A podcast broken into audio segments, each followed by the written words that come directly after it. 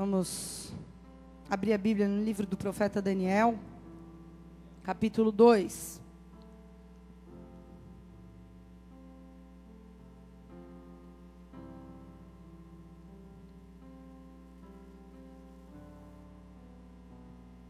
Aleluia.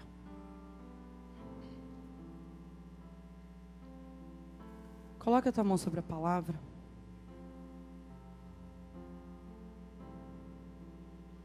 Vamos orar mais uma vez, amém? Pai, nós cantamos, louvamos o Senhor e declaramos que não queremos apenas uma informação. Nós queremos mais do que isso, nós queremos revelação da parte do Senhor. Por isso, transforma, Deus, as palavras escritas aqui no livro da tua lei em revelação nos nossos corpos, nos nossos espíritos, nas nossas almas nessa noite. Que nós possamos sair daqui, Senhor, impregnados de uma unção nova, de uma revelação fresca, de um pão que cai do céu, nos alimenta, nos sacia.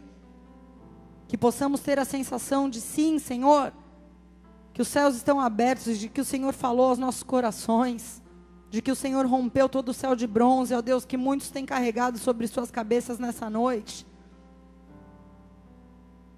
Tu és um Deus forte, poderoso, valente. Tu és o Senhor da guerra. Por isso, ó Deus, põe teus anjos fazendo guerra neste lugar agora. Nós clamamos em nome de Jesus que hajam anjos de fogo com a espada desembanhada neste lugar.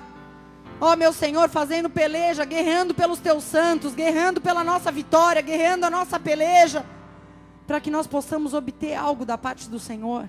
Nós queremos sair daqui ouvindo a tua voz, Senhor. Nós não aceitamos menos do que isso, nós não queremos sair daqui, ó Deus, e nos esquecer daquilo que foi dito. Não queremos, ó Deus, acordar amanhã de manhã sem nos lembrar daquilo que o Senhor falou, mas marca os nossos corações nessa noite. Não queremos viver de revelação a informação, mas queremos que cada informação que vem se transforme numa revelação para a nossa vida que não venhamos nós atrapalhar o mover do teu espírito, que não venhamos nós a bloquear aquilo que tu queres fazer, Senhor. Quebranta os nossos corações, que o temor do Senhor caia sobre a igreja nessa hora, que todo aquele que tiver ouvidos para ouvir, ouça, que os nossos olhos possam ver as coisas espirituais com clareza, não de uma maneira nublada, mas como uma revelação clara que vem daquele que habita na luz, que é o Senhor, Pai. Tira as trevas do nosso meio. Tira toda a nuvem nebulosa que nos impede de entender, de contemplar aquilo que é teu para as nossas vidas. Traz revelação nessa noite, Senhor. Em nome de Jesus. Amém e amém. Glória a Deus.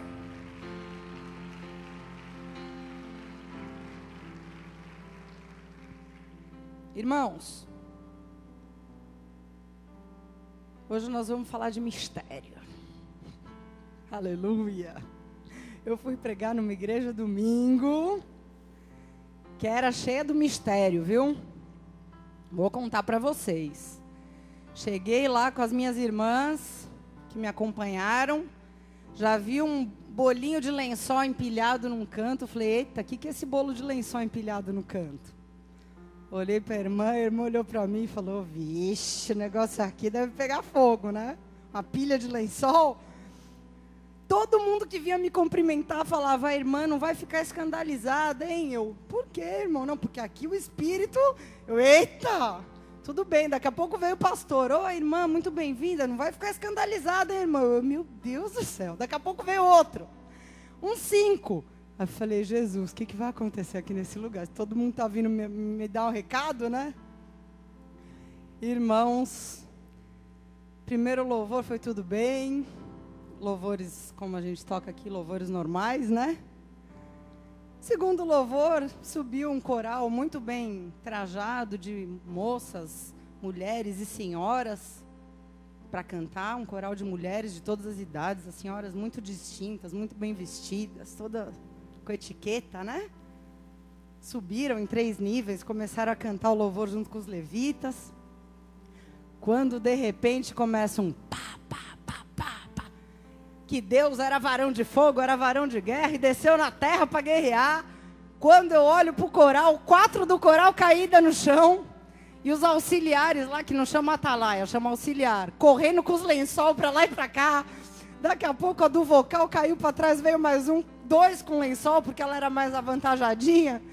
Veio com dois lençol. Aí a pastora andando assim para lá e para cá, e no degrau, os auxiliares assim. Eu, meu Deus do céu, Érica, meu, será que eles vão vir aqui na gente? Aí eu falei, segura aí, meu, se Deus quiser falar, ele vai falar, né? Mas foi mistério. Falei, meu Deus do céu. A multiforme sabedoria de Deus, ele opera de cada forma em um lugar, amém? Não podemos comparar, as igrejas operam de formas diferentes, mas fazia tempo que eu não ia num reteté bom, viu? Foi bom para trazer essa palavra hoje aqui de mistério. Vamos ler os textos aqui. Vamos ler três textos, tá? Por isso, procure não se distrair para você tentar reter aquilo que Deus quer começar a falar. Versículo 26, capítulo 2 de Daniel diz assim: Respondeu o rei e disse a Daniel: Podes tu fazer-me saber o sonho que tive e a sua interpretação? E Daniel respondeu na presença do rei, dizendo: O segredo que o rei pede, nem sábios, nem astrólogos, nem magos, nem adivinhos podem declarar ao rei. Mas há um Deus no céu, o qual revela os mistérios.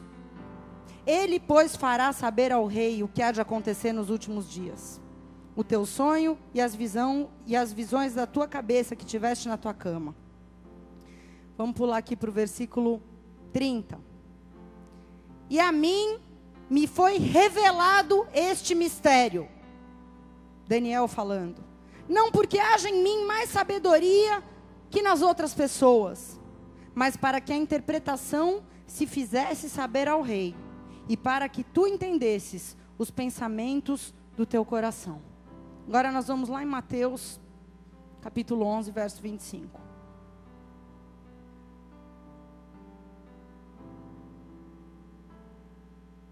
Aleluia.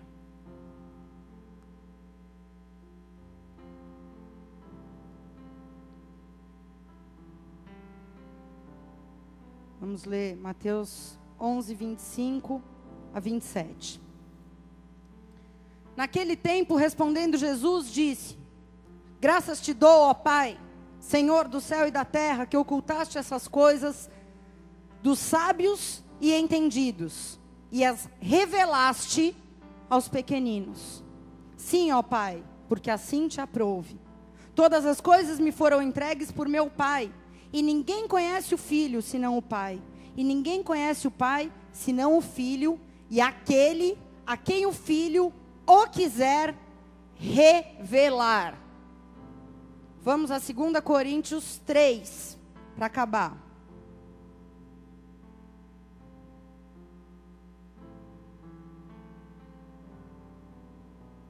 2 Coríntios 3,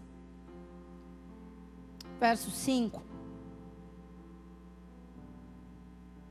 Diz assim: Não que sejamos capazes por nós mesmos de pensar alguma coisa, mas a nossa capacidade vem de Deus, o qual nos fez também capazes de ser ministros de um novo testamento, não da letra, mas do espírito porque a letra mata e o espírito vivifica. E se o, se o ministério da morte, gravado com letras em pedras, veio em glória, de maneira que os filhos de Israel não podiam fitar os olhos na face de Moisés por causa da glória do seu rosto, que era transitória, como não será de maior glória o ministério do Espírito? Até aí. Irmãos, nós lemos três textos. Primeiro, Daniel falando. Para quem já leu esse trecho, sabe que o rei Nabucodonosor da Babilônia teve um sonho. E ele queria saber qual era a interpretação do sonho. E ele mandou chamar todos os magos, adivinhos, encantadores, bruxos, feiticeiros, macumbeiros do seu reino. E ninguém sabia responder. E um moço assistente dele falou: Olha, tem um cara aí, um judeuzinho, esse, eu acho que esse cara vai saber interpretar o seu sonho. Então o rei manda chamar Daniel e conta o sonho para Daniel e fala: Você pode interpretar isso que eu estou te contando que eu sonhei? E Daniel disse: O sonho que você teve, ó rei, ninguém, nenhum homem na sua capacidade, pode interpretar. Mas há um Deus nos céus que revela mistérios. E a esse Deus, Daniel recorreu. E mais uma vez ele frisou para o rei: a interpretação que eu te dou não vem de mim como se eu fosse mais sábio do que as outras pessoas, mas vem do Deus dos céus que revela as coisas que estão ocultas, para que você entenda aquilo que ele pôs no teu coração, porque foi Deus que deu o sonho. Amém? Esse é o primeiro texto. Segundo texto, Jesus já tendo caminhado algum tempo no seu ministério e vendo que os escribas, aqueles que conheciam a lei, que conheciam a palavra de Deus de cabo a rabo, que sabiam de cor, os escribas, os fariseus, os doutores da lei, não compreendiam os mistérios do reino de Deus e que os pobrezinhos, as crianças, as velhinhas, as viúvas, os órfãos, os desprezados e os pequeninos estavam cheios de revelação e conhecimento. Jesus, meditando sobre isso, declara: Obrigado, Senhor, porque o Senhor ocultou os seus mistérios dos que são sábios nesse mundo, por seu próprio esforço, e revelou aos pequeninos os mistérios do teu reino. Então fala para quem Deus revela. Primeiro Daniel fala quem é que revela. Jesus fala para quem é que Deus revela. Então Paulo vem e fala: se o ministério da lei é escrita em pedras, quando Deus entregou para Moisés lá no alto do Monte Sinai a lei escrita em pedras, Moisés desceu com duas tábuas e a Bíblia diz que quando ele chegou no pé da montanha, as pessoas não conseguiam olhar na cara dele, porque era tanta glória, que aquele homem resplandecia por ter recebido uma lei escrita. Paulo diz: Quem dirá nós que recebemos o Espírito Santo para nos revelar a lei de Deus? Que glória é essa que está sobre as nossas vidas? Portanto, se a gente pudesse resumir o que cada um deles disse em uma frase, eu diria: Fala para o teu irmão. Eu não posso te informar o que Deus tem para a tua vida. Mas Ele pode te revelar. O que Jesus disse para os seus discípulos, diga para o seu irmão: você pode estudar. Mas se Deus não te revelar, você não vai entender os mistérios do reino.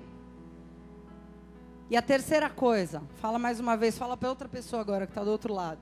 Você pode até decorar a lei de Deus, mas sem a revelação do Espírito, você morre, porque a letra mata, mas o Espírito vivifica. A gente vai falar sobre isso nessa noite. Nós vamos falar de informação que é o que mata o homem, e da revelação de Deus, que é o que nos faz viver. Porque uma vez louvando esse louvor que a gente cantou, eu comecei a meditar e orar sobre isso.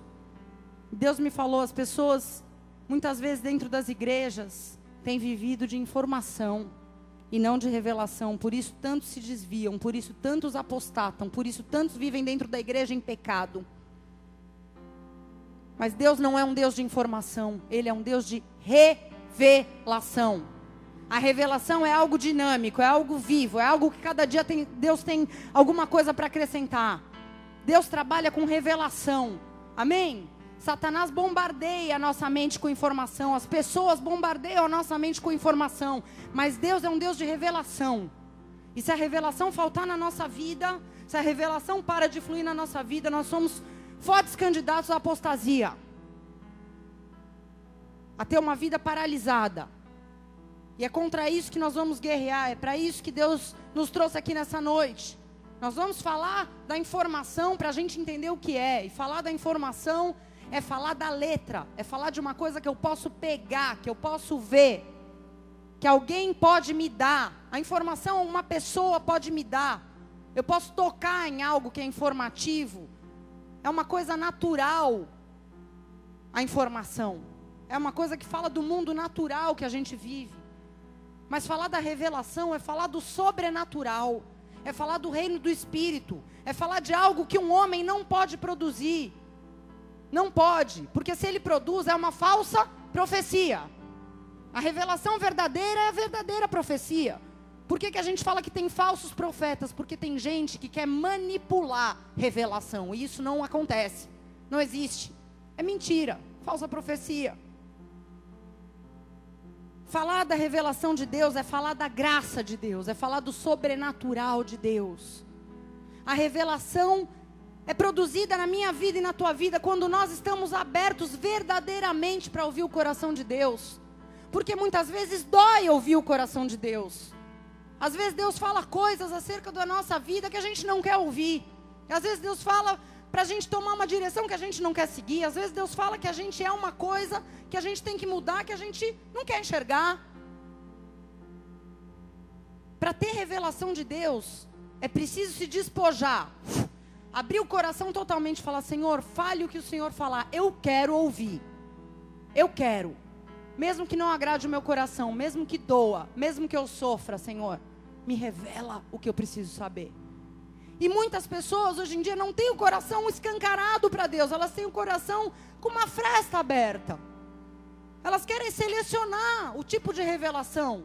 Quando é coisa boa, quando é coisa promissora, quando é coisa que é agradável, elas querem ouvir. E Deus não trabalha assim. A gente vê que as pessoas da Bíblia que tiveram as maiores revelações foram os caras mais judiados, que mais sofreram. Por quê? Eles se despojaram totalmente da vontade deles, do eu, da vaidade, do ego. E falaram: Deus, faz em mim a tua vontade. Fala, Senhor, que eu estou te ouvindo. O grau de despojamento, do medo, do temor, porque muitas vezes a gente tem medo do que Deus vai fazer com a nossa vida. A gente tem dificuldade de confiar na bondade de, irrestrita de Deus. Mas Deus vai revelar para aqueles que estiverem abertos Amém? Quanto mais aberto você tiver, mais você vai ser uma pessoa que recebe revelação de Deus. Se abre, que o teu nível de revelação vai aumentar. O que, que é revelação, pastora? Se você puder definir, eu definiria a revelação como a manifestação dos pensamentos de Deus. É quando Deus manifesta o que Ele pensa sobre as nossas vidas, o que Ele pensa sobre as situações, o que Ele pensa sobre o futuro. Não sei se você sabe, mas Apocalipse é uma palavra grega, não é uma palavra em português. E Apocalipse, em português, significa revelação. É um livro onde Deus escancarou os pensamentos dele para João acerca do futuro. Tanto é que em inglês se chama Revelation o nome do livro. Porque é revelação pura. Deus pegou João e falou: Vem aqui que eu vou te mostrar, eu vou te revelar tudo o que está na minha mente para o fim dos tempos. Revelação. É a manifestação, é quando Deus fala com alguém aquilo que está no seu coração, aquilo que é o seu plano, a forma como ele vê algo ou alguém. Isso é revelação. Nós recebemos revelação quando Deus fala no profundo do nosso coração. E é interessante que no meio de um aglomerado de pessoas, por causa dessa questão de abrir ou não abrir o coração, muitas vezes pessoas vão estar reunidas no mesmo lugar buscando a Deus. E algumas vão sair daquelas portas ou de qualquer outra porta e cinco minutos depois talvez você pergunte para ela como foi? Deus falou com você e ela não se lembra nem o que foi dito. Porque ela entrou num lugar, recebeu um monte de informação, mas não recebeu nenhuma revelação no profundo. E eu vou te falar uma coisa. Quando você recebe uma revelação, os anos se passam e você não esquece. Tem coisas que Deus falou comigo há oito anos atrás que eu não me esqueço, porque foram reveladas no meu espírito. Não foi uma pessoa que veio e me falou e foi uma informação que eu guardei alguns dias e me esqueci. Mas a mesma, no mesmo lugar, pode estar uma pessoa do lado dessa pessoa que não se lembra de nada. E essa pessoa sair cheia de direções proféticas, de novidades de Deus para sua vida. Porque ela recebeu revelação. Por quê? Porque Deus faz acepção de pessoas? Não. Mas porque alguns estão abertos para tudo que Deus tem. E alguns querem selecionar. Alguns têm poréns. Alguns não estão prontos. Não querem ouvir. Por isso eu quero te dizer, se você está com teu coração fechado, ou talvez se você tem um coração orgulhoso, achando que já sabe tudo, que já tem todo o cronograminha da sua vida feito, que já sabe, já está tudo no controle, que Deus não venha falar nada novo, porque você já planejou tudo. Abra o teu coração nessa noite. Não seja do time dos medíocres, que vivem de informação em informação. Amém?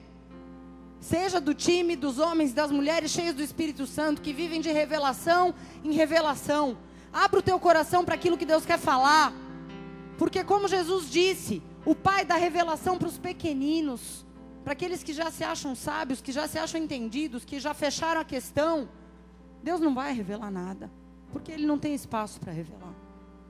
Mas aqueles que são como crianças, sedentos, que querem mais, que clamam, a esses Deus vai sim revelar os seus mistérios. Amém? Quantos estão entendendo?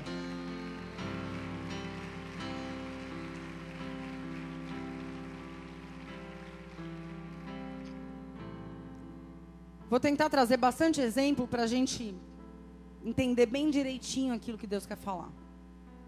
Um bom exemplo dessa questão de informação e revelação.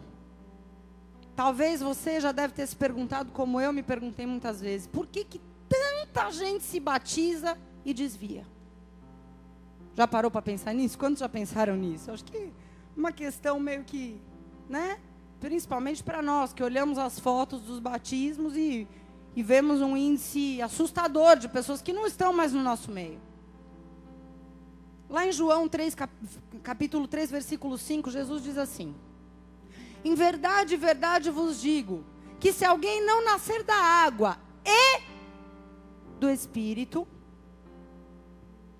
não poderá ver o reino de Deus. Ele quer dizer o quê?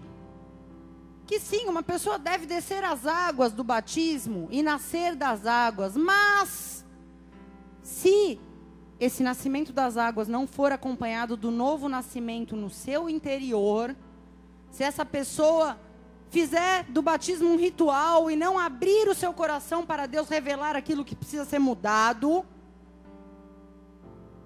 de nada adiantou. É uma coisa e a outra. Amém? Só que algumas pessoas se aproximam de um grupo de cristãos ou entram numa igreja, acham aquele lugar agradável, adequado, querem fazer parte daquele grupo e recebem essa verdade que Jesus disse como uma informação e pegam a parte que interessa. Opa, preciso me batizar, vou dar o meu nome. E vão e descem as águas mas sem nunca terem aberto seu coração para Deus para dizer: Senhor, eu quero ser uma nova criatura, o que, que eu tenho que renunciar? Do que, que eu tenho que abrir mão? O que, que tem que mudar no meu coração? O que está sujo? O que está podre? Eu quero nascer do Espírito também. Muitas pessoas descem as águas como se fosse uma mandinga. Tá feito sou salvo agora. Mas sem abrir o coração para Deus transformar o que realmente aquele batismo vai testificar, que é o ser uma nova criatura. Amém? Por isso, por essa parcialidade de viver baseado numa informação, ah, me falaram que se eu batizar, né, que nem eu estava até contando esses dias para umas irmãs, foi por uma ignorância, eu sei que não foi por mal, mas eu era louca para ser batizada no Espírito Santo e estava buscando isso, e tudo quanto era lugar de batismo no Espírito Santo, que tinha culto do Espírito Santo. eu ia. E um dia eu fui falar com um irmão, que na época era líder da igreja, e falei: Meu, o que, que eu faço? Eu, meu sonho é ser batizada no Espírito Santo, cara. Ele falou: Vem cá, irmã. Chamou minha irmã na sala, pegou na minha mão, pegou na mão dela e falou: Começa a falar glória, glória, glória, glória, glória, glória. Até você enrolar a língua e sair falando em línguas. E eu, cara, tipo, desesperada, peguei aquela informação e comecei: glória, glória, glória, glória, glória, glória, glória, glória. Só que eu acho que no quinquagésimo glória, eu falei: cara, isso é ridículo. Tipo, eu tô na carne. Você acha que Deus, né? Eu pensei, vai se mover pela minha, minha força da carne? De tanto, porque você começa a falar grolha. Você começa a enrolar a língua, realmente. Mas funciona? Não. Porque isso é uma informação. Não foi o Espírito Santo que veio e me batizou. Não foi revelação. Vocês estão entendendo? Muitas informações evangélicas estão rolando por aí. Faça isso e acontecerá aquilo. Como ser feliz em oito passos. Informação não sustenta um cristão. E é por isso que muitos vêm, decoram coisas, vai, desce as águas porque alguém informou que é bênção. Mas não tem revelação no espírito, então não permanecem. Porque só é possível nesse mundo imundo e sujo que a gente vive, alguém permanecer com Deus se tiver revelação. Se não tiver revelação, não consegue ficar. As pessoas que agem baseadas numa informação nunca receberam o que Deus tem para a vida delas, nem sabem. E é interessante porque um cristão verdadeiro, uma pessoa que verdadeiramente vive no reino de Deus, a vida dela é totalmente baseada na revelação de quem Jesus é. O resto não importa. Não importa o que aconteça, não importa se, se eu sou desempregado, se eu sou casado, se eu sou solteiro, se eu passo fome. Quem Jesus é, essa revelação me faz ser cristão. E dessa revelação eu não largo. E é por isso que, apesar dos ventos mudarem, eu continuo sendo crente. Porque eu não me baseio numa informação. Faça isso e Jesus vai te dar aquilo. Assim, vai, eu ia falar assim da vela porque já está virando uma, até macumbaria gospel algumas coisas, né? Faça tal coisa, dê não sei quantas voltas que fulano vai ser teu marido. Informações. Mas quem tem a revelação de quem Deus é, não larga, não desvia, não sai da presença de Deus. Esse é, esse é o fato. Um cristão verdadeiro, ele é baseado em uma única revelação. Quem é Jesus? E foi aí que Jesus começou a edificar a sua igreja. Se você ler lá no capítulo 16 de Mateus, ele chega para os seus discípulos e falam: Quem os homens estão dizendo por aí que eu sou? Ou seja, qual é a informação que está rolando por aí? E eles começam a responder: olha, uns dizem que o Senhor é Elias, outros dizem que é um profeta, outros dizem que o Senhor é João Batista. Um monte de informação. Mas Pedro diz: mas para mim tu és o Cristo, o Filho de Deus. E Jesus, que sonda os corações e sabe quando uma pessoa abriu seu coração para a revelação de Deus, imediatamente confirma. E você é feliz, Pedro, porque não foi um homem que te informou quem eu sou, mas foi o meu Pai que está no céu. Muitas vezes as pessoas estão sentadas na igreja porque alguém falou que Jesus é bom, mas você nunca deixou ele se revelar como filho de Deus. Aplauda o nome do Senhor.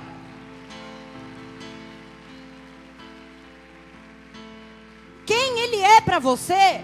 Quem ele é? Ele é a nova religião do seu namorado? Ele é aquele que pode te dar um emprego novo? Quem ele é? Os homens dizem muitas coisas. No Espiritismo, ele é o Mestre Jesus, um espírito de luz avançado. Na Umbanda, ele é Oxalá. Para os muçulmanos, ele é um profeta. Os homens dizem que ele é muitas coisas, são muitas informações. Mas se o Pai não te revelar quem ele é, você não dura muito tempo aqui nesse lugar, e nem em nenhuma outra igreja evangélica que pregue o evangelho verdadeiro. Porque quem Ele é, é que vai fazer você lutar com todas as forças para ser quem Ele quer que você seja.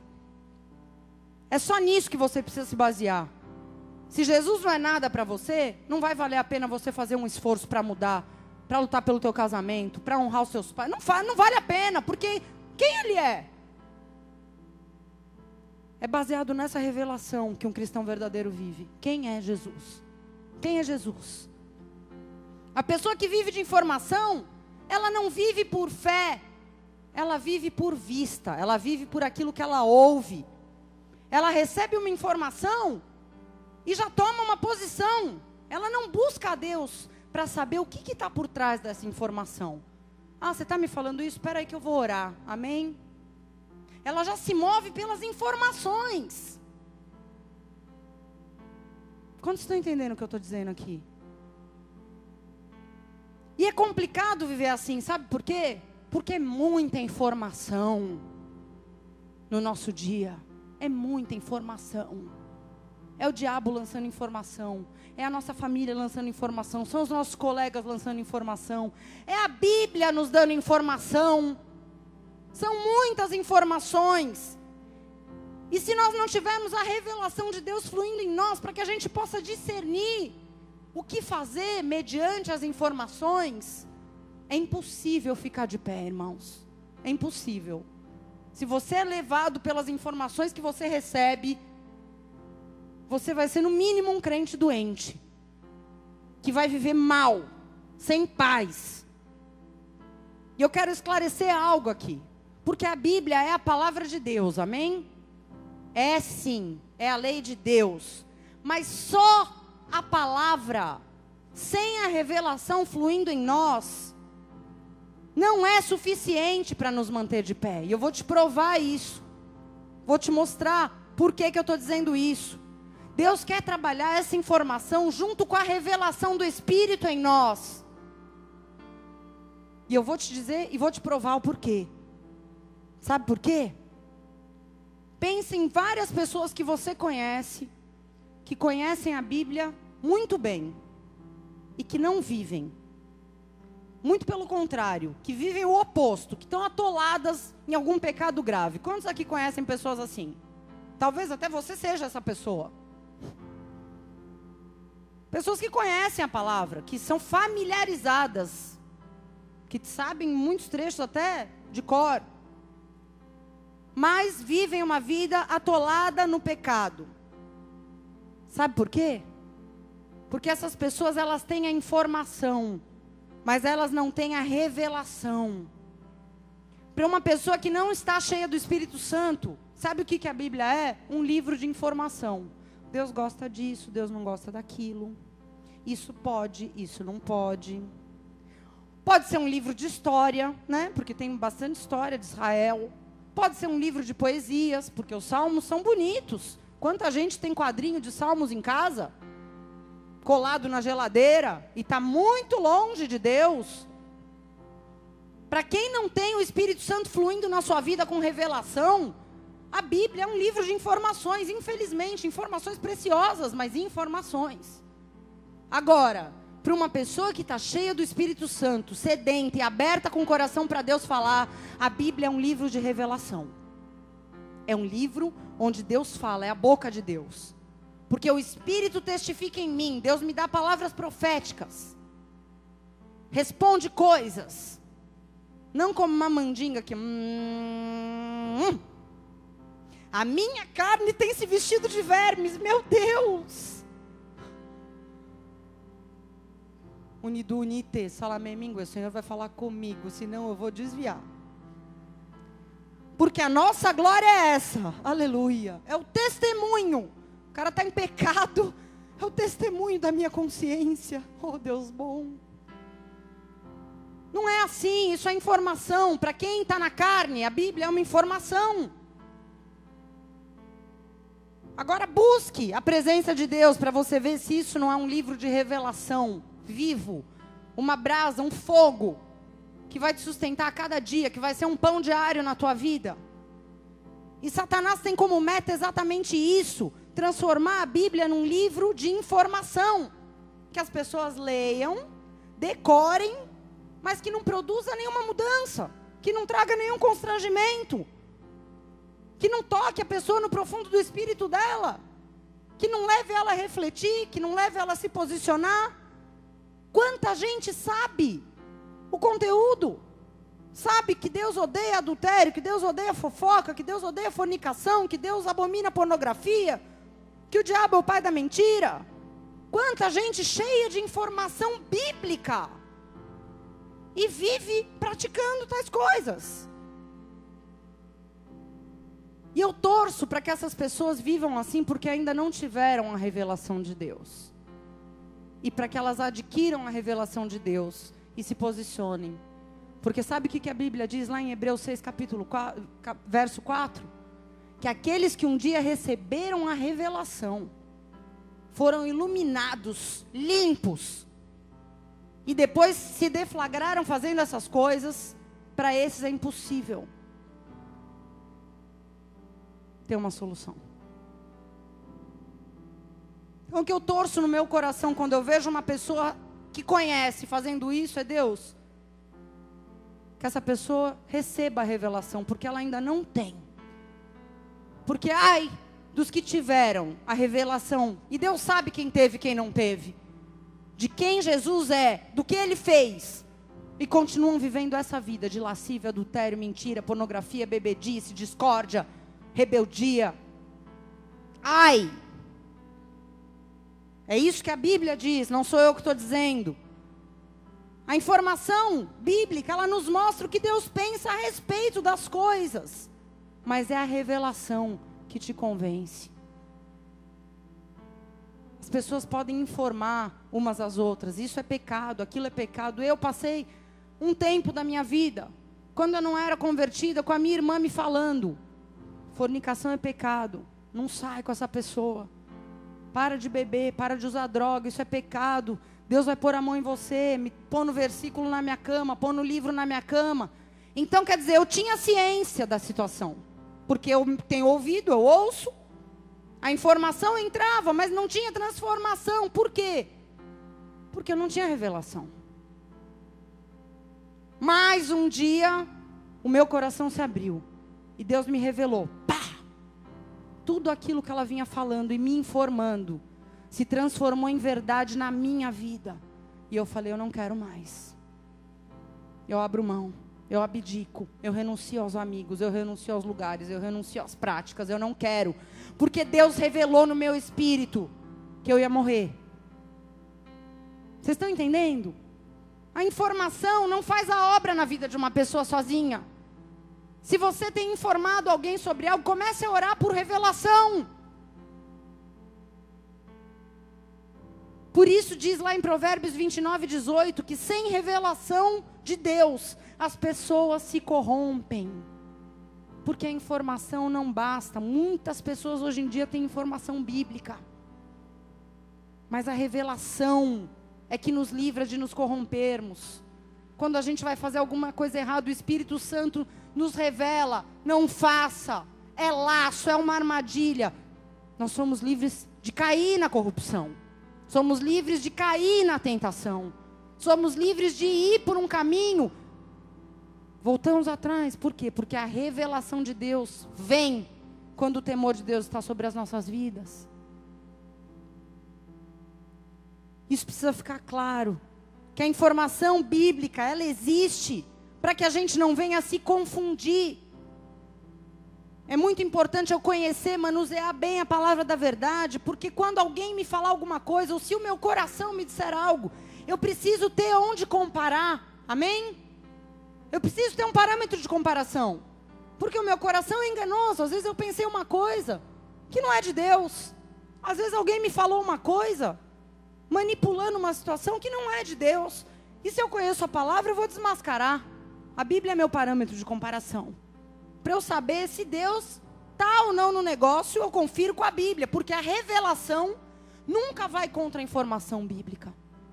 Mas eu preciso de revelação. Porque Satanás manipula até informação bíblica. Quando ele foi confrontar Jesus no deserto, ele usou Deuteronômio, ele usou Salmos. Ele falou: se joga daqui, porque está escrito. Sabe onde está escrito? No Salmo 91. que aos seus anjos dará ordem ao teu respeito para te guardarem.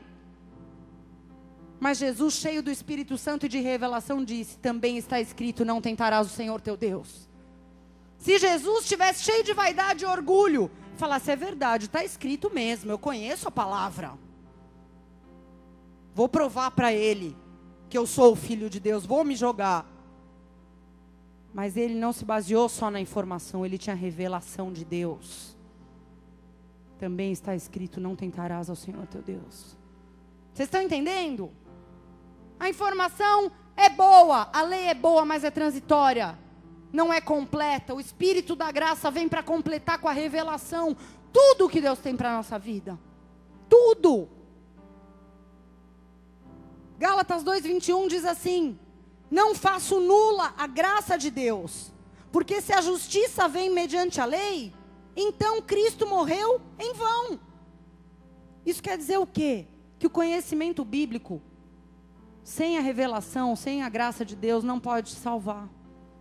Paulo está dizendo aqui: se a justificação da minha vida, se a minha salvação vem pelo meu conhecimento da lei, então Cristo não precisava ter morrido. Jesus morreu.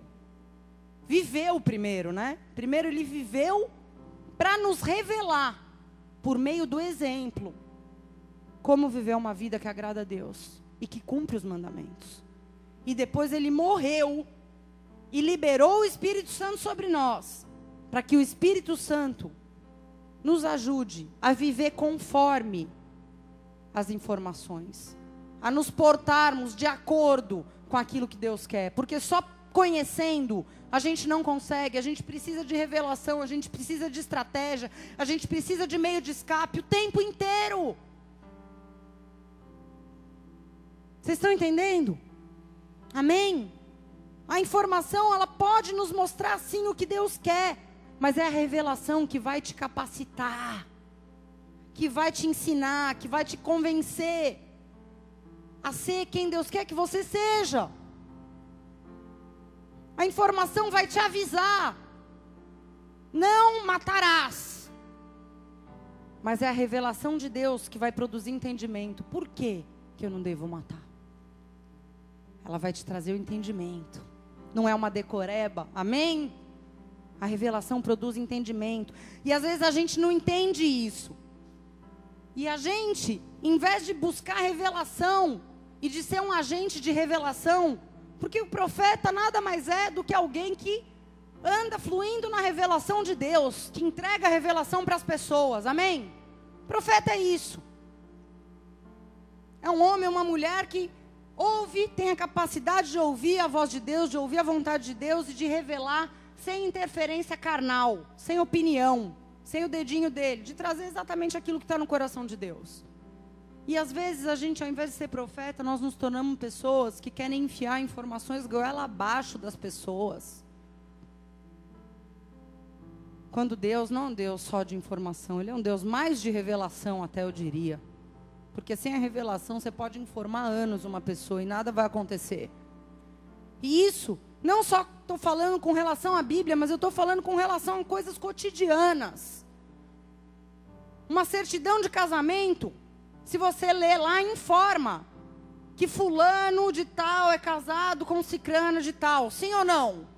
Aquele documento contém o quê? Uma informação. Amém?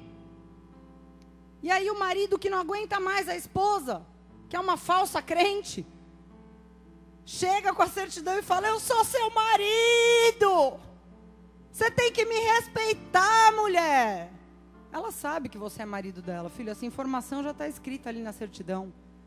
Você tem que orar para Deus revelar para ela o que é ser uma mulher sábia, o que é ser uma mulher submissa. Não adianta você informar ela todos os dias. Eu sou uma, eu sou o cabeça da casa, minha filha.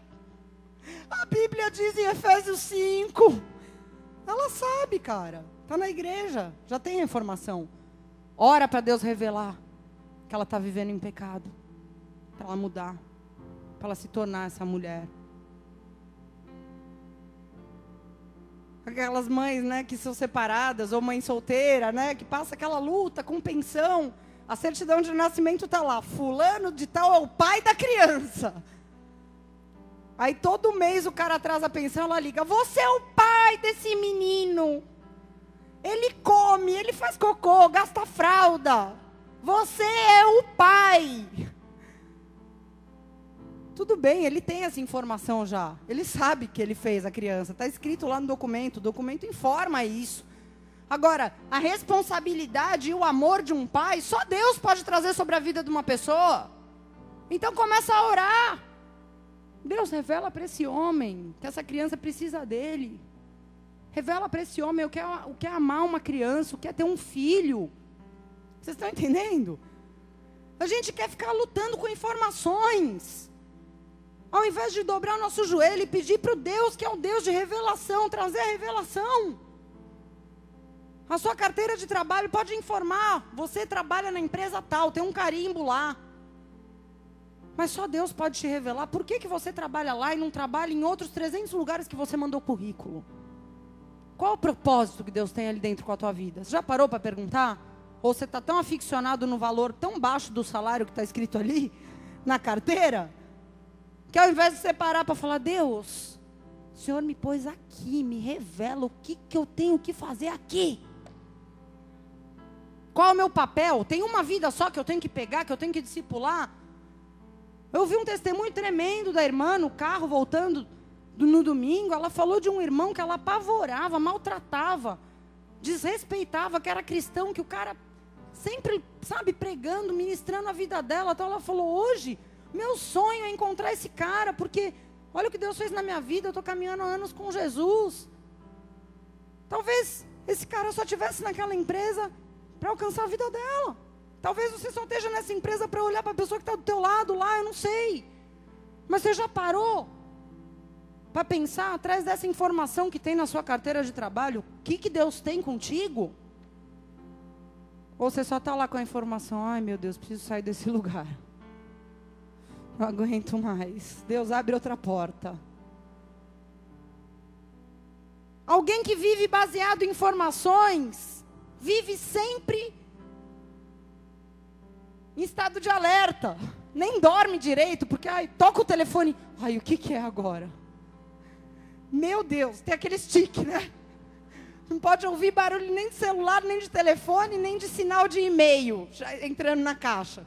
Que, que informação que vai vir. Tem gente que vive assim. Porque vive baseado em informação. Aí chega um e-mail lá na sua caixa postal. Queridos funcionários, agradecemos a todos pelos serviços prestados, mas haverá um corte na empresa. Ai, eu sabia. Tipo, o cara não para para orar. Não nada, ele já pensa que ele é o primeiro. É, vai no médico tal para ver um. Tá, tá com prisão de ventre. Tá achando que o médico vai dar um lactopurga. Passará. Aí o médico fala: Você tá com câncer. Tipo, meu, eu sou o último da fila de Deus. Tem um problema conjugal, onde sempre sai cobras e lagartos, não aprendeu ainda que na briga a pessoa fala que não quer. Já aparece três horas da manhã na casa do líder. Ela falou que vai embora. De novo. Porque vive baseado em informação. Tudo que as pessoas falam não é um alarme na sua vida. Te deixa mal, te deixa apavorado, desesperado. Você sai, corre alarmando outras pessoas ainda não contente, né? Você sai para distribuir a informação. Já chega em casa, senta na mesa da janta, a mãe toda feliz. Você demitido, mãe. Nem saiu a lista dos nomes ainda. Mas, não, porque já fui informado, é melhor já avisar, porque depois não quero que falem que eu ocultei. Quero ser transparente. Babaca. O cara que está no espírito, ele já fala amém. Porta que Deus abre, ninguém fecha, não. Se for eu o escolhido da lista, é porque Deus vai abrir porta melhor. Né? Se o médico dá o diagnóstico, o cara fala: Amém. Deus me deu a vida. Só Ele pode tirar. Se Ele quer me levar agora, eu vou.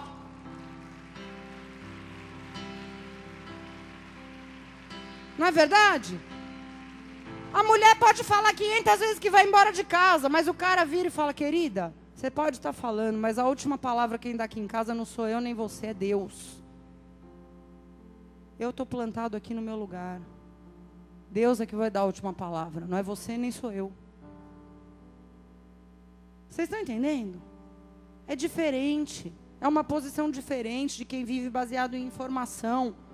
A pessoa pode estar na guerra, mas fique em paz, porque fala, meu, ou Deus é Deus de revelação, é Deus que guarda a minha vida, é Deus que peleja a minha peleja, ou é melhor você abandonar Jesus, então, cara, se você só vive de informação, se não tem paz, se não tem alegria, porque tudo é fatal, tudo é a última vez, é a última chance, é o último. Eu queria ver com vocês alguns exemplos bíblicos agora. A gente falou de alguns exemplos do cotidiano, mas eu queria ver na Bíblia alguns exemplos de pessoas que tinham informações de morte, mas que por causa da revelação de Deus elas viveram e as suas histórias foram contadas para a gente ter como exemplo. A primeira história está lá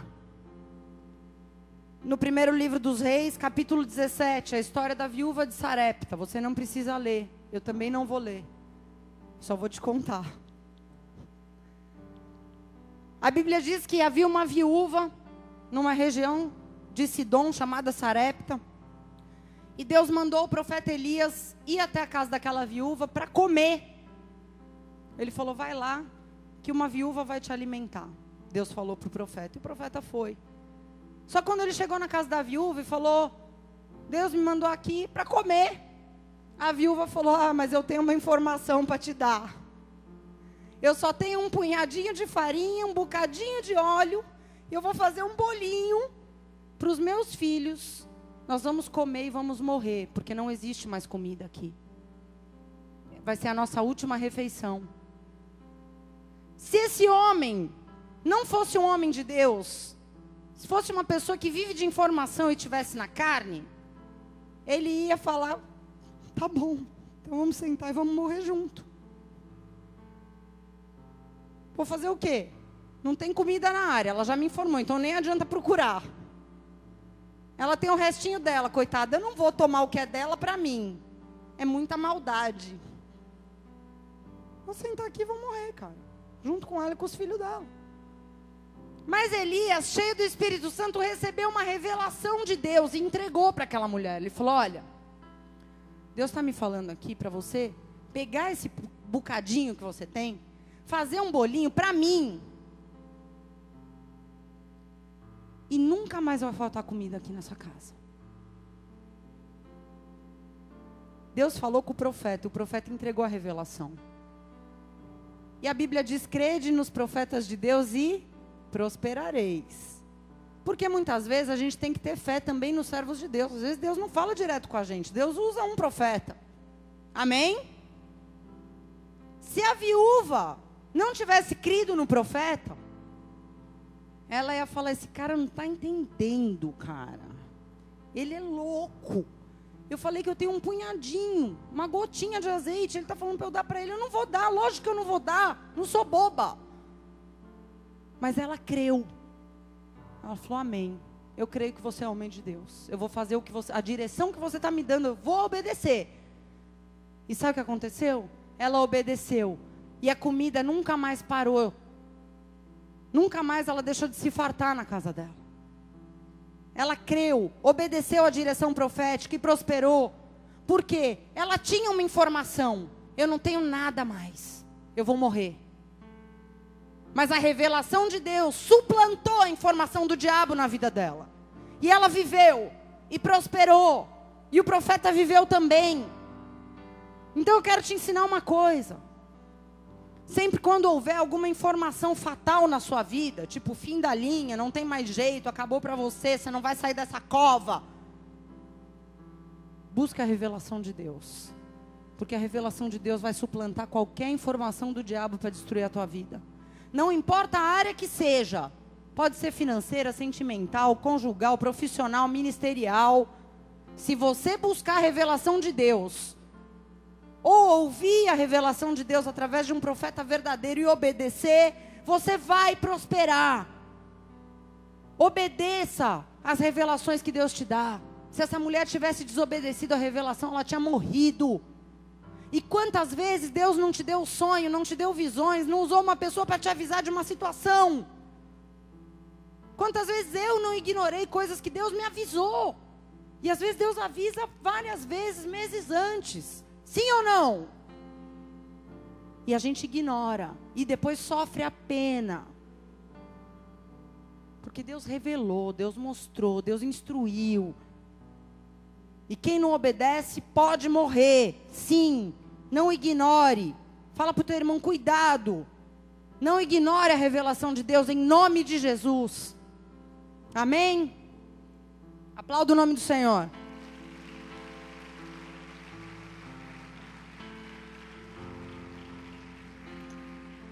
Segundo exemplo. É o exemplo que está em Marcos capítulo 1 de um leproso que se aproximou de Jesus.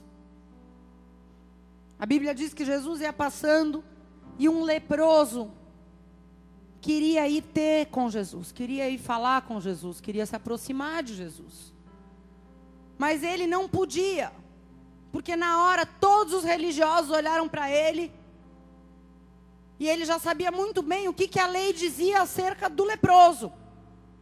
A lei dizia que o leproso é um imundo, todos os dias da sua vida tem que ficar fora do arraial, fora da convivência com as outras pessoas. Não pode se aproximar. Era isso que a lei dizia.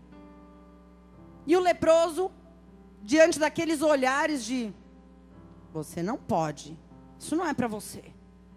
Nem pense em se aproximar dele. Ele teve uma revelação de Deus. Sabe o que, que ele pensou no coração dele? Que ele recebeu uma revelação no seu espírito. Se o Senhor Jesus quiser, eu posso ser limpo. E ele foi e ele atropelou a multidão. Ele não quis saber. Ele podia ter sido até morto, apedrejado. Porque as pessoas tinham pavor de um leproso. Mas ele foi. Porque a revelação que ele recebeu foi maior do que a condenação, do que a informação que as pessoas falavam: você não pode, você não tem jeito, você tem lepra, cara. E ele se aproximou de Jesus. E quando Jesus viu a fé dele, Jesus falou: Eu quero ser limpo imediatamente ele ficou limpo, foi curado. E eu fico me perguntando se ele tivesse ficado com a informaçãozinha religiosa de que perto de Jesus não há lugar para você. O ministério de Jesus está cheio de homens e mulheres cheios do Espírito Santo. Você é um leproso, cara. Se ele tivesse ficado apegado nessa informação, Jesus teria passado bem pertinho dele, mas não teria acontecido nada na vida dele. E a lepra, a gente sabe que é um símbolo para pecados que muitas vezes excluem a pessoa até de um convívio social, de pecados de morte, pecados que verdadeiramente acabam com a convivência da pessoa. E aquele homem, como tantas pessoas hoje que têm lepra na alma, que têm lepra no espírito, que estão dentro das igrejas, muitas vezes sem se abrir para a cura, sem se apresentar, porque aquele homem, para chegar perto de Jesus, ele teve que apresentar o problema dele, porque a lepra é visível a todos. Tem coisas que não tem como esconder. Ele teve que se apresentar. Mas às vezes muitas pessoas ficam apegadas em informações como aquelas que ele tinha, que ele não podia ir, que ele não podia falar, que ele não tinha jeito, que ele ia morrer daquele jeito. E às vezes até a nossa família fala isso para a gente em algumas situações. Mas ele não se apegou na informação. Ele teve uma revelação: se Jesus quiser, eu posso ser limpo. E ele foi. E eu quero te dizer que talvez hoje, fisicamente, Jesus não esteja aqui, mas ele continua usando pessoas para curar, para sanar, para estender a mão, assim como Jesus fez com aquele leproso. Desde que as pessoas se apresentem e se exponham como aquele leproso fez. Muitas pessoas ficam anos em comunidades evangélicas, em meios de cristãos, sem se expor, porque tem medo, porque tem culpa, porque estão tão apegadas naquela informação que não tem coragem de se apresentar e falar: oh, minha lepra está aqui, meu. Se Jesus quiser, eu posso ser limpo. E Jesus quer que você seja limpo. Ele quer que você seja limpo. Ele pode te curar. Mas não adianta você ficar à margem do reino de Deus. Você tem que se apresentar, se expor, como esse homem fez. Se você quer ser curado, se você quer ser tratado, é assim que você tem que agir. Debaixo da revelação de que Ele vai mudar a tua história. Não debaixo de uma informação que você está preso há anos numa situação e não consegue sair. Amém? E o terceiro e último exemplo. Está lá no livro de Marcos, capítulo 6. Quando os discípulos de Jesus, os mais próximos de Jesus, os que teoricamente tinham que estar vivendo em revelação, chegam para Jesus e falam: Olha, a multidão está nos seguindo, não dá mais tempo de voltarmos para as casas, e tudo que nós temos aqui são cinco pães e dois peixinhos. As pessoas vão começar a passar mal, podem desmaiar, morrer de fome. Essa foi a informação que os discípulos trouxeram para Jesus. Que, que a gente faz com esse povo? Todo mundo vai começar a passar mal aí. Não tem comida suficiente. A gente pega esse tantinho aqui, come só nós, o que, que a gente faz? Mas Jesus tinha a revelação do Pai, amém? E ele olha para aquele pouquinho que tinha, porque eles não tinham nada, eles tinham um pouquinho. E diz: se o Pai abençoar, esse pouquinho vai render. E vai servir não só para a gente, mas vai servir para todo mundo. Vai sobrar. E ele apresentou diante do pai o pouquinho que ele tinha. O que foi dado na mão dele. O que foi dado na mão dele eram cinco pãezinhos e dois peixes. Senhor, é isso que eu tenho. Abençoa. Para que renda. Para que seja a bênção, não só na minha vida, mas na vida dos outros que estão aqui perto de mim e que precisam, Senhor. E o que foi que aconteceu? Deu para todo mundo e sobrou. Amém? E eu vejo pessoas olhando para tudo que falta nas suas vidas, né? Ai, me falta tanta sabedoria, eu não posso fazer tal coisa porque eu não tenho sabedoria suficiente. Ai, eu queria entrar no ministério tal, mas eu não tenho unção para isso, me falta unção. Ai, eu não posso ainda evangelizar porque me falta entendimento. Ai, eu não posso, desculpa, viu, irmão, contribuir para montar a cesta básica porque me falta um ovo na minha casa.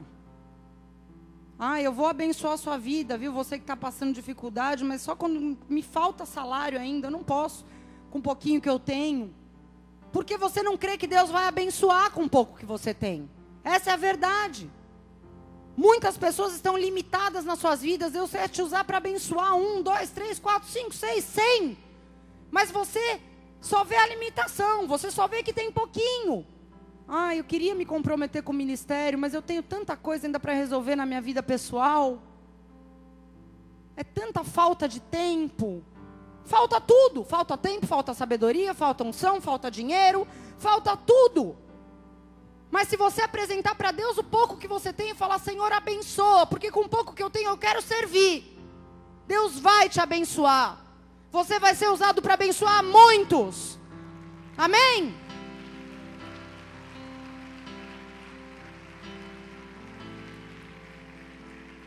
Tudo que você precisa, meu irmão, é ter compromisso com a santidade de Deus. É levar Deus a sério.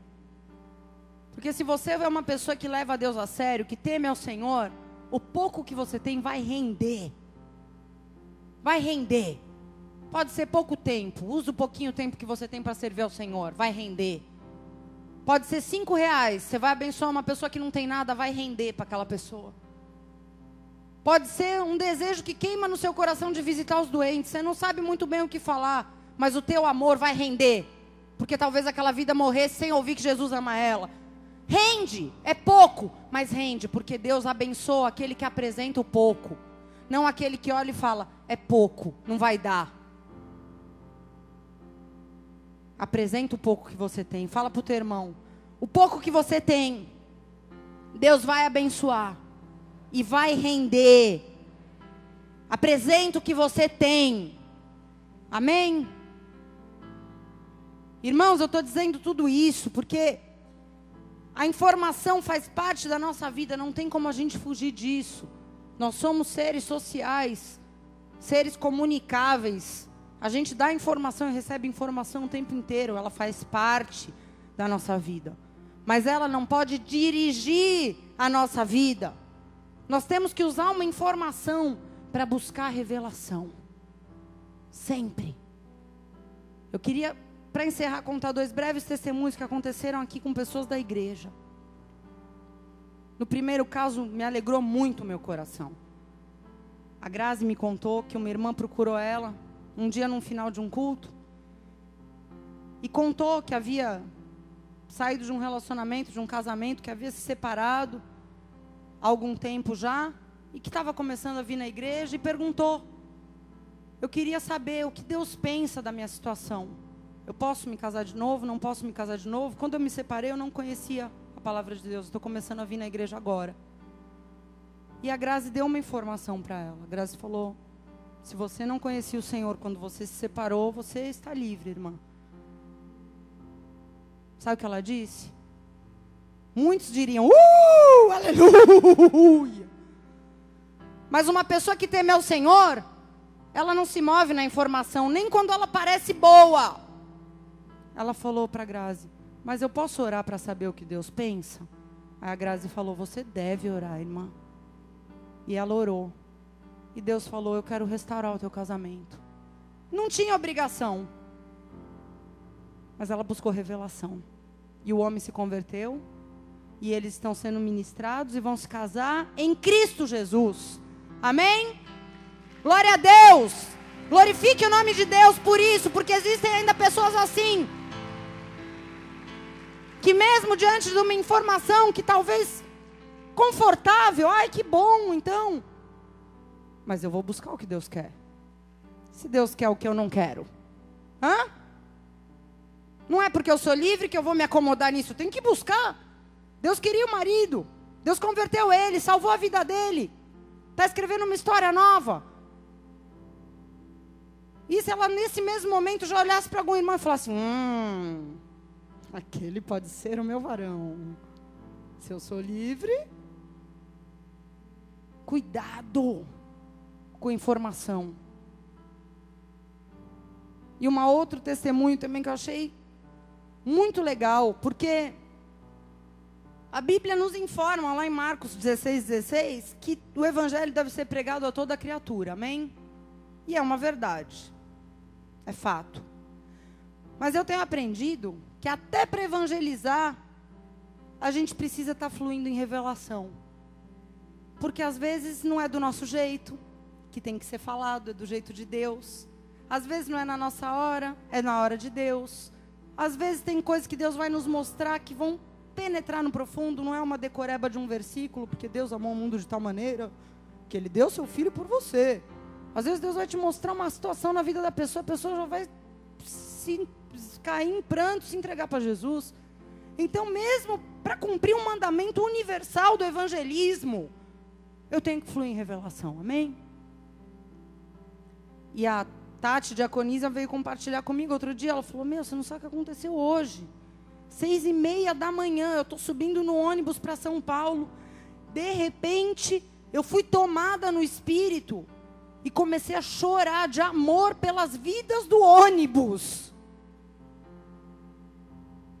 E eu chorava e sentindo um amor pelas vidas do ônibus, que eu nunca vi na minha vida, ônibus da rodoviária. E ela falou: Deus, eu já entendi que o Senhor ama essas vidas, mas o que, que eu faço agora? E Deus falou: Levanta e fala do meu amor para todos. Hã? Não é todo dia que Deus faz isso, cara. Ela falou: Eu não sei. Eu fechei o meu olho e comecei a falar, sabe? Mas foi tão profundo, saiu do meu espírito. Não foi uma coisa que ela falou, oh, tenho que pregar para toda criatura, seis e meia da manhã. Ô pessoal, Deus amou o mundo de tal maneira. Os caras iam tacar papelão, copo, né? Só que ela levantou no espírito, ela falou, meu, foi um silêncio, todo mundo prestou atenção. Eu não sei o que Deus queria. Eu falei, meu, às vezes você livrou uma pessoa que ia se suicidar, cara. Talvez você só conheça o fruto no céu, mas agiu debaixo de revelação. Vai produzir fruto. Talvez era um sinal que uma pessoa tava, tinha pedido, será que Deus me ama? E ela levantou ali às seis e meia da manhã e falou, Deus te ama. Ela falou que foi a maior intrepidez, que ela falou, nem eu acreditei. Porque foi na revelação, não foi na carne, numa informação, numa obrigação religiosa que eu tenho que falar. Vocês estão entendendo? Tudo na nossa vida é vivo se for debaixo de revelação. Tudo é muito louco para quem vive de revelação em revelação. Amém? É cômodo viver de informação. É mais fácil, talvez. Mas é muito perigoso. Porque até o nosso coração pode manipular a palavra. O meio mais seguro de você viver nesses dias é buscando a revelação de Deus. Não tem outro modo. Eu sei que no domingo o pastor pregou uma palavra aqui dizendo que vamos passar por tempos difíceis. Quantos estavam aqui? Um tempo de caverna, onde Deus vai colocar algumas pessoas para dentro de uma caverna para proteger, porque uma avalanche vai cair e vai arrastar. Sabe quem? Pessoas que vivem de informação. Pessoas que dizem: "Eu não faço isso, não faço aquilo porque não pode, né? Porque está escrito. Gente que vive baseada numa decoreba religiosa vai ser arrastado. A geração da caverna que Deus está levantando são pessoas que falam: Eu não faço porque Deus falou comigo, eu tenho temor a Deus. Eu amo, eu sei quem Ele é, por isso eu não faço. Ainda que todo mundo faça, por quem Ele é na minha vida eu não faço. Não é porque não pode, porque se pudesse eu fazia. É muito diferente. Deus está levantando essa geração. Porque essa geração que é baseada em revelação não olha para trás, não fica toda hora duvidando. Tem firmeza, tem convicção nas coisas de Deus. E ela se baseia no que Deus fala, não que os ouvidos ouvem nesse mundo, no natural. Amém? Feche os teus olhos por um instante. Curva a tua cabeça. Aleluia.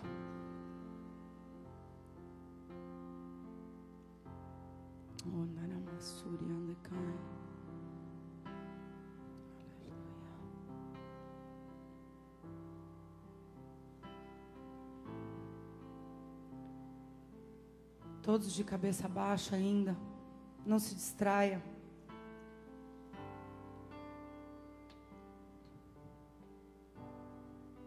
Deus quer falar contigo nessa noite, amém? E eu queria falar primeiramente com as pessoas que talvez estejam nos visitando. Ou que talvez você já esteja frequentando esse lugar há algum tempo. Mas que hoje te ocorreu talvez você ainda não saiba quem Deus é. Mas que você quer saber. Que você quer se entregar, que você quer abrir o teu coração de uma forma que você nunca abriu. Para fazer uma aliança com ele, para que ele se revele na tua vida, para que Ele te mostre quem Ele é, para que Ele verdadeiramente se torne Senhor da tua vida e não uma religião que você frequenta. Quem vem para o cristianismo não troca de religião, passa a ter um relacionamento com Deus vivo que é muito diferente. E se é isso que você quer, não conhecer uma religião nova,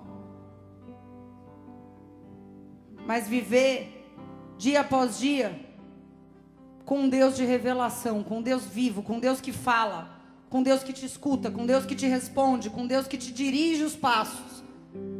Nessa noite você pode fazer isso. Você pode fazer uma aliança com Ele. E se esse é o desejo do teu coração, com toda a ousadia que agora Ele coloca em você, levanta a tua mão direita bem alto. Eu vou te ajudar a fazer essa oração ainda que você não saiba. Mas se o teu coração está queimando, queimando, queimando, você está dizendo: Eu quero, eu quero que Deus me revele quem eu sou, qual o propósito que Deus tem para minha vida, quem é esse Deus que eu ouvi falar tanto, que foi pregado nessa noite. Se você levantou a tua mão direita, fica de pé no teu lugar. Se levanta, se levanta com ousadia. Se apresente diante de Deus. Você não está se apresentando para homens. Você está se apresentando para Deus. Ele te trouxe aqui nessa noite, escute bem. Ele te amarrou com cordas de amor e te trouxe para esse lugar. Para mudar a tua história, para te revelar coisas que você nunca imaginou. Eu vou fazer uma oração pela tua vida. Que você possa repetir comigo essas palavras. Diga assim, Senhor Jesus. Senhor Jesus. Eu te agradeço. Eu te agradeço. Porque nessa noite. Porque nessa noite. Eu entendi. Eu entendi. Que eu preciso. Que eu preciso. Não de informação. Não de informação. Mas de uma revelação. Mas de uma revelação. Eu quero. Eu quero. Eu desejo. Eu desejo. Saber quem tu és. Saber quem tu és. Eu desejo. Eu desejo. Me aprofundar. Me aprofundar. No conhecimento do Senhor. No conhecimento do dos Senhor. teus mistérios. Dos teus mistérios. Por isso eu abro o meu coração. Por isso eu abro o meu coração. Tira de mim. Tira de mim. Todo medo todo medo de me entregar, de me entregar, de me lançar nos teus braços, de me lançar nos teus braços. Eu renuncio. Eu renuncio. Todo o tempo, todo tempo que eu passei longe da tua presença, que eu passei longe da tua presença, e declaro, e declaro que eu desejo, que eu desejo, que a partir dessa noite, que a partir dessa noite, tu venhas, tu venhas ser verdadeiramente, ser verdadeiramente o meu Senhor, o meu Senhor, o meu único Salvador, o meu único Salvador, o único Deus, o único Deus, aquele que revela mistérios, aquele que revela mistérios, é esse, é esse, a quem eu quero servir, a quem eu quero servir. Por isso guarda a minha vida, por isso guarda a minha me vida, me livra de toda confusão, me livra de toda confusão, me livra das informações falsas, me livra das informações falsas, que a partir de hoje, que a partir de hoje, a tua revelação, a tua revelação se manifeste na minha vida, se manifeste na minha em vida, nome de Jesus, em nome de Jesus. Continua de pé, eu vou orar pela tua vida, Pai, em nome de Jesus. Eu quero te louvar e te agradecer, porque verdadeiramente tu és um Deus que se revela. O teu Espírito é aquele que nos convence, que nos constrange, que nos ensina, Senhor, a sermos pessoas que vivem para ti, que são separadas para ti. Por isso eu sei que foi o teu Espírito que separou essas pessoas, que as tocou, que as selou. E como igreja nós abençoamos, nós declaramos e concordamos, sabendo que o Espírito Santo da promessa está sobre eles.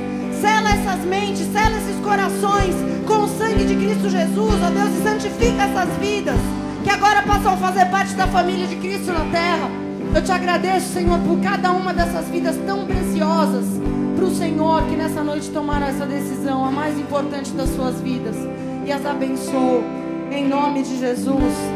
Amém e amém. Aleluia! Oh! Oh!